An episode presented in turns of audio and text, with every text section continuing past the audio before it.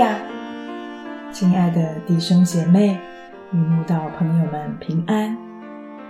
今天我们要分享的是《日夜流淌心中的甘泉》这本书中八月二十二日哥尼流的虔诚兵这篇灵粮。本篇背诵京剧《使徒行传》十章七到八节。向他说话的天使去后，哥尼流叫了两个家人很常伺候他的一个虔诚兵来，把这事都述说给他们听，就打发他们往约帕去。哥尼流这个罗马军官，当时正是意大利营的百夫长。不可思议的是，一个外邦人。还是个军官，竟是信神的人。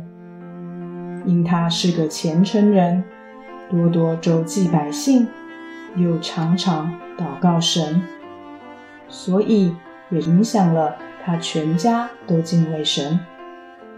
更令人佩服的是，他对神的虔诚，不止影响家人，还感动了一个常伺候他的小兵。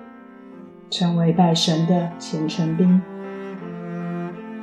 一般来说，仆人伺候主人，兵丁听命长官，只因主人与长官的威权，仆人与兵丁几乎不会去信他们主人与长官的神，除非其主人与长官的言行让他们打从心里敬佩。哥尼流能够影响他的小兵去拜神，必是他言行一致，不是能说不能行的人，而深深感动了小兵去信神。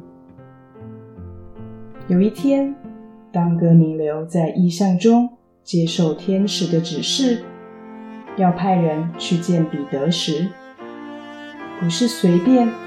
派两三个人去就算了，而是叫了两个家人，很常伺候他的虔诚兵去。可见哥尼流多么看重天使交代的事，连一个小兵都得是虔诚的人才行。一如他拜神的态度，严谨敬虔，让人敬重。哥尼流只是一个百夫长，不是什么大官，但却自我虔诚到影响他的小兵也成为虔诚兵。当可知道哥尼流敬畏神的虔诚，还有他和善客气、善待仆人的态度，何等令人佩服！不然，这个小兵不会受他感召，跟他一起拜神。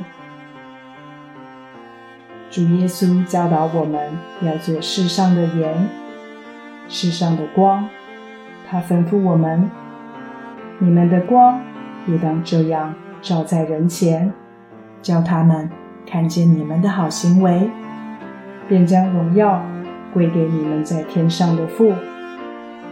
又勉励我们：你们在外邦人中，应当品性端正。叫那些诽谤你们是作恶的，因看见你们的好行为，便在检查的日子归荣耀给神。愿我们都有好行为，就像哥尼流一样，不止自我敬虔拜神，也影响周遭的人来信神。